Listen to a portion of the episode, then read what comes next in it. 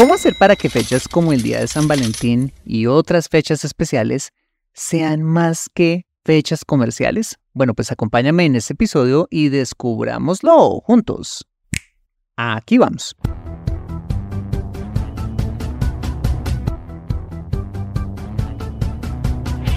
Bienvenido a Consejo Financiero, el podcast de finanzas personales donde aprenderás a manejar inteligentemente tu dinero, salir de deudas tomar buenas decisiones financieras y alcanzar una prosperidad sólida y duradera. Consejo Financiero son finanzas personales prácticas para gente como tú que desean transformar su futuro financiero. Bienvenido a bordo.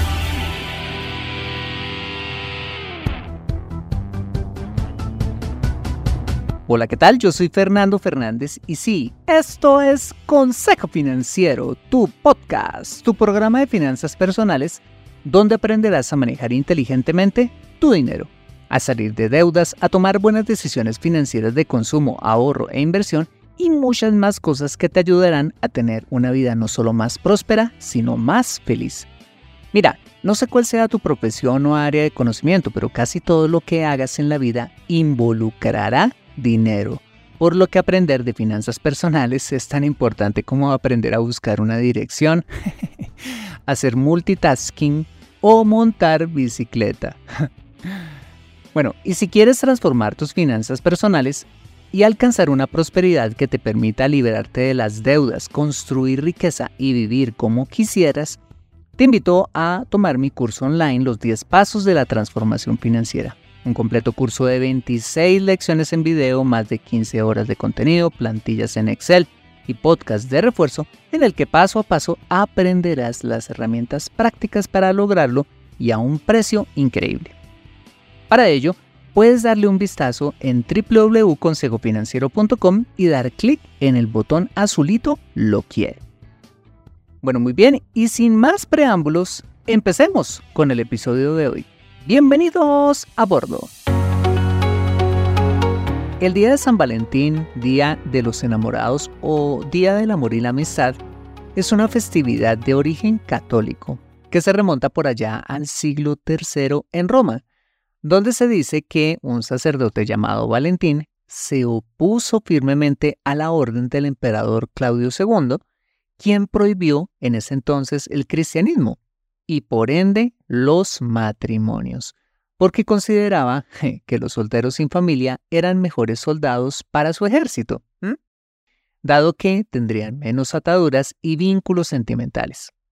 Bueno, pues Valentín, opuesto a dicho decreto, comenzó a celebrar en secreto matrimonios para jóvenes enamorados. Entonces dice la historia que al enterarse el emperador sentenció a muerte a este sacerdote llamado Valentín, el 14 de febrero del año 270 después de Cristo, alegando desobediencia y rebeldía. Desde entonces se conmemora todos los años el Día de San Valentín. Aunque el Día de San Valentín se celebra el 14 de febrero en la gran mayoría de países del mundo, en muchos otros países lo celebramos en otros meses como junio o septiembre, como sucede en mi país. Bueno, pues he traído este tema al podcast porque como pasa con muchas festividades, como la Navidad, el día de San Valentín se ha transformado solo en una fecha comercial, desdibujando la esencia de esta celebración. Si quieres saber más, comencemos. Vale, para comenzar quisiera contarte acerca de un estudio que hizo NAPSE, una empresa de marketing basada en tecnología eh, en torno a cómo gastamos los colombianos en esta festividad. Bueno, pues resulta que dicho estudio reveló que la forma en que gastamos eh, en mi país en esta fecha especial varía según la edad. Aquí te cuento los resultados. En primer lugar, dice este estudio que la población joven entre los 19 a 30 años de edad el 46% de estos celebra esta fecha mayoritariamente con salidas a comer, el 41% de ellos con regalos y detalles de otro tipo, y los perezosos, que conforman solo el 13%, se contentan con mensajes y saludos. En segundo lugar están las personas un poquito más maduras entre los 31 a 40 años de edad, que se supone que son aquellas personas que tienen una mayor capacidad de ingreso, ¿no? Donde el 41% de estos celebran ese día gastando en salidas a comer, el 22% solo con mensajes y o saludos y un 16% con regalos y o detalles. Luego, en tercer lugar, en la franja que va entre los 41 a 50 años de edad, las cifras empiezan a cambiar un poco. Las salidas a comer disminuyen un 37%, los regalos y detalles suben a un 33% y los que solo se conforman con mensajes y o saludos, alias los perezosos, suben a un 30%. Y finalmente, en la franja entre los 51 a 70 años, se consolida el comportamiento de la población anterior, donde los perezosos se ubican, chan, chan, chan, chan, en el primer lugar con un 74%, solo conformándose con enviar mensajes y saludos. Un 15% se acuerdan de salir a comer y un escaso 11% aún da regalos y detalles de otro tipo. Qué tacaños, ¿no? bueno, pero ahora sí en serio. ¿Qué podemos concluir de este estudio?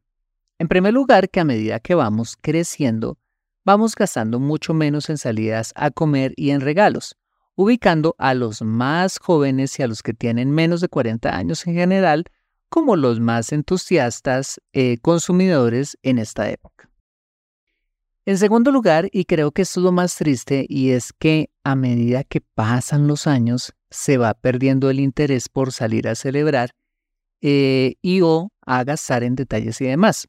Al punto que después de los 50 años como que la gente se vuelve más perezosa y la mayoría prefiere pues enviar un mensaje por WhatsApp o un triste mensajito ahí para expresar amor. Además de los ya bien conocidos problemas de dinero en la pareja, una de las más importantes causas de ruptura de las mismas se da por cuenta de la rutina, la indiferencia, mm, la falta de detalles y hasta la pereza como lo veíamos, en la que el televisor y la cobijita caliente son más atractivos que esforzarse por alimentar el amor. ¿Cuántas veces hemos escuchado a una persona quejándose de su pareja porque una cosa era de novios y otra de casados? Creo que muchas veces, ¿no? Ahora bien, seguramente estarás pensando que te voy a dar los mejores consejos financieros para celebrar eh, en esta linda ocasión.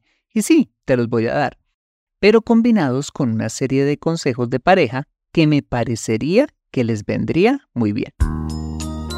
Bien, pues el primer consejo que te daría es que cada año, y sobre todo si eres hombre, quienes tendemos a ser re olvidadizos, apuntes en tu agenda no solo cuando es el día de San Valentín o día del amor y la amistad en tu país, sino todas las fechas especiales del año como el Día de la Mujer, el Día de la Madre, el Día del Padre, el día de su aniversario.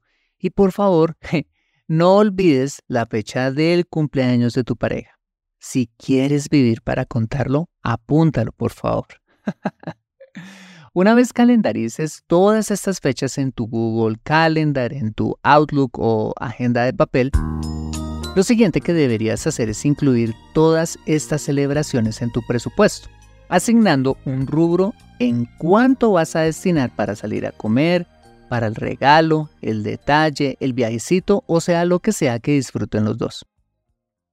Como este es un gasto estacional, es decir, no es de todos los meses, sino pues realmente de una vez al año, deberías tomar el valor asignado y dividirlo en 12 meses y empezar a ahorrarlo cada mes en un fondo que yo llamaría celebraciones. Por ejemplo, si presupuestas, digamos, 200 dólares para celebrar tu aniversario, lo que incluye cena, regalos y demás, deberías ahorrar todos los meses un doceavo de ese valor, que vendrían siendo eh, solo 17 dólares mensuales. Y así hacerlo con todas las demás celebraciones, entre ellas el Día de San Valentín, el Día del Padre, cumpleaños y demás. Acompáñame después de este mensaje donde veremos las siguientes dos recomendaciones para que San Valentín y todas aquellas fechas especiales sean memorables. Regresamos en breve. ¿Te gustaría hacer parte de la población más próspera y estable de tu país? Hola, soy Fernando Fernández y para ello he creado el curso online Los 10 Pasos de la Transformación Financiera, un completo curso en el que paso a paso vas a aprender las herramientas prácticas para transformar tus finanzas personales y hacer parte de la población más próspera y estable de tu país. En la primera parte de este curso aprenderás a ponerle orden a tus finanzas, haciendo un autodiagnóstico psicológico y financiero descubrirás cómo hacer un presupuesto que realmente funcione, los cuatro pasos para salir de deudas y cómo construir un fondo de emergencia que le dé estabilidad a tu plan financiero. En la segunda parte de este curso aprenderás a construir riqueza, descubriendo las seis palancas que le pondrán turbo a tu plan financiero. Conocerás cómo aumentar tus ingresos a través del emprendimiento, las franquicias y los negocios multinivel aprenderás los fundamentos de la inversión en el mercado de valores, los bienes raíces, el mercado de Forex, los criptoactivos y la inversión en startups. Como ves, hacer parte de la población más próspera y estable de tu país es posible. Solo debes ir a www.consejofinanciero.com y dar clic en el botón Lo quiero. Consejo Financiero, transformando tu presente y futuro financiero.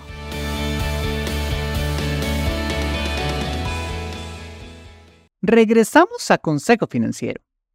Muy bien, una vez hemos calendarizado estas fechas y programado los ahorros respectivos, mi tercera recomendación, por favor, es que organices la celebración con tiempo, al menos con un mes de anticipación, lo cual es una super ventaja financiera porque los regalos, las reservaciones, los tiquetes y en general los costos asociados a estos son mucho más favorables que si lo haces en la víspera de la fecha, en que pues claramente el comercio, los restaurantes, los hoteles, las aerolíneas hacen su agosto subiendo los precios como si no hubiera un mañana.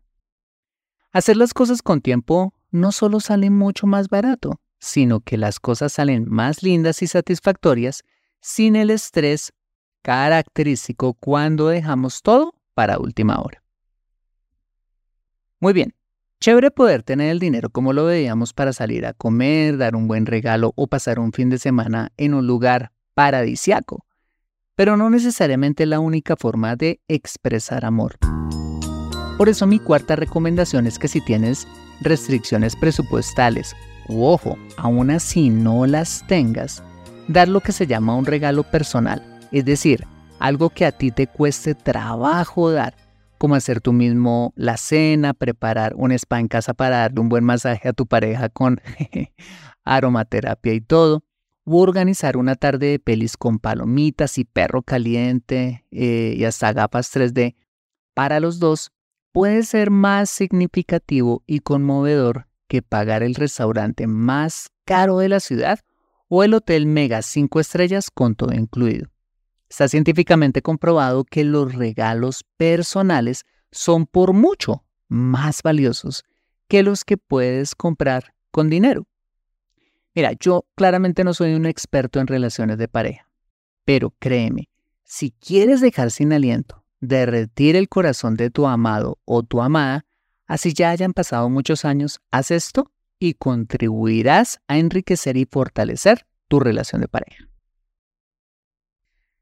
Vale, pues esas fueron mis cuatro recomendaciones financieras y de pareja para no solo disfrutar de un buen San Valentín, sino de cualquier fecha importante en el año.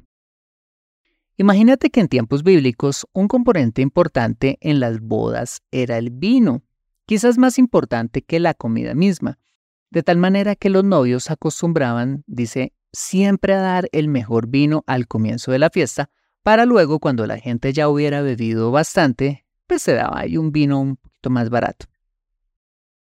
En la escritura se habla de una pareja a la que se le acabó el vino. ¿Te imaginas? Es como si a uno se le acabara la comida para los invitados. ¡Qué oso! El caso es que afortunadamente uno de los invitados era Jesús, quien para evitar la vergüenza a los novios por habérseles acabado el vino, convirtió unas tinajas llenas de agua en vino. dándole a los novios el mejor vino jamás hecho para el final de la fiesta. Bueno, ¿y por qué te cuento esto? Porque, aunque no bebo, esta historia me encanta porque nos da una gran lección para nuestra vida de pareja y en general para todo lo que hagamos en la vida y es. El mejor vino no solo debemos darlo al comienzo de nuestra relación de pareja, sino que debemos esforzarnos para que a medida que pasen los años, le demos a nuestra pareja un vino cada vez mejor, un vino cada vez más exquisito, representado en amor, contacto físico, tiempo de calidad, palabras, detalles, buen trato, consideración, actos de servicio y por supuesto, que nunca van a sobrar, los regalos materiales y personales, entre muchas otras cosas, que pueden ayudarnos a construir una vida matrimonial cada vez mejor. ¿Preparado entonces para dar lo mejor de aquí en adelante a tu pareja y en todo en lo que emprendas en la vida? Aprende a invertir inteligentemente en Consejo Financiero. Bueno, muy bien, este ha sido el episodio número 304 de Consejo Financiero, un episodio hecho con todo el amor que espero haya generado valor para tu vida personal y financiera. Y de ser así, te agradecería muchísimo me calificaras con las estrellas que quieras y escribieras una breve reseña acerca del programa en la plataforma donde me escuches. De igual manera, te invito a compartir este episodio a través de tus redes sociales con tus contactos, familia o amigos a quienes consideres les sea útil este episodio para su vida financiera y personal. Bueno, muy bien, yo soy Fernando Fernández desde la Tierra de los Atardeceres más espectaculares, con la poderosa ayuda en la edición de mi amigo José Luis Calderón. Muchas gracias por darme un valioso trocito de tu vida escuchándome mientras planeas tu cita romántica, tomas el tren para tu casa haciéndote el masaje liporeductor o donde quiera que estés y recuerda. Consejo Financiero son finanzas personales prácticas para gente como tú que desean transformar su futuro financiero. Nos escuchamos con un nuevo episodio el próximo lunes a las 5 pm hora de Colombia, Perú, 6 pm hora de New York City. See you later.